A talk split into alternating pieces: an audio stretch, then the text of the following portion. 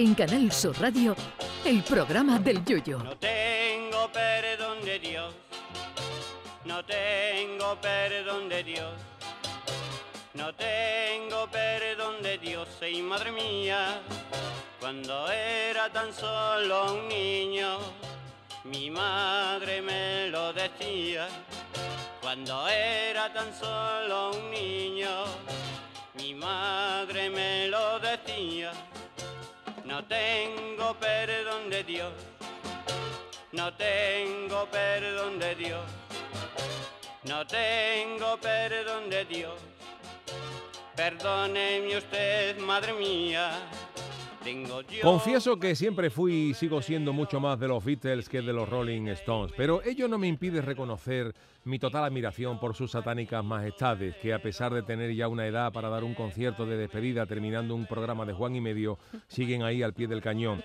Y tiene su mérito, oiga, porque Mick Jagger, que tú le pones un chanda del Betty y le piden autógrafo creyendo que es Paco Chaparro, nació el mismo año que se descubrió la humedad. Y ahí está el tío, pegando saltos en lo alto de un escenario más alto que Tyrion, el de Juego de Tronos, detrás de la barra de un bar para que le pongan una Coca-Cola. Yo no sé cómo tiene Mick esa energía con 80 almanaques en lo alto, si yo con casi 56 hay días que me levanto de la cama y me da una punzada en la espalda que me acuesta otra vez.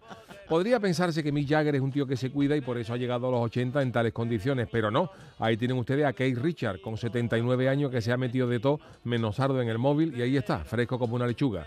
Richard dice que no se ha metido nada extraño, será porque todo lo que se ha metido es conocido, digo yo. Heroína, cocaína, anfetamina, coquina, hojaldrina, finolaína y todo lo que acabe en ina es de ser consumido por Don Kate y ahí está el tío. Eh, un Keith Richard que confesó incluso en una entrevista haberse esnifado la ceniza de su difunto padre en un momento de perdición. El tercero en discordia en la banda es Ronnie Wood, el más joven de los tres, aunque también en su juventud trabajó en los astilleros que fabricó el Arca de Noé. Ronnie tiene 76 años y también una agitada vida de consumo de sustancias no muy recomendables. En una de esas noches de morazo gordo, Ronnie Wood quiso tirar por la ventana a Keith Richard, pero Keith Richard le dijo que esa no, era la idea que él tenía de lanzarse en solitario.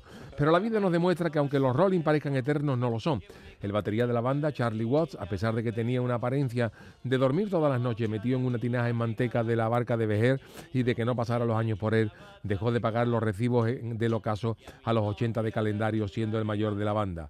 Pero pese a ello, los Rolling Stones siguen más activos que nunca, aunque verdad que lo que es trabajar componiendo poco, porque son más flojos que ese al que la mujer le dijo que la lavadora estaba perdiendo y le contestó que lo importante es participar. Los Rolling Stones acaban de sacar su último álbum de estudio con canciones nuevas después de 18 años. Eso es como si un servidor hubiera sacado la chirigota de los borrachos en el 92 y ya no hubiera escrito nada más de carnaval hasta los Emires por donde se mire en el 2010. Esto es para que vean los, los Rolling lo complicado que es sacar algo nuevo y bueno todos los años. Por eso a lo mejor los Rolling Stones no van al falla. En fin, que sea como sea, nos alegramos de que los Rolling, con más años que una pirámide, sigan dando alegrías a su fan con repertorio nuevo. Meet, Kate, Richards, os esperamos aquí cualquier tardecita en el programa del Yuyu. Nos da igual el año que vosotros aguantáis. Ay, mi velero, velero mío. Canal Sur Radio. Llévame contigo a la orilla del río. El programa del Yoyo.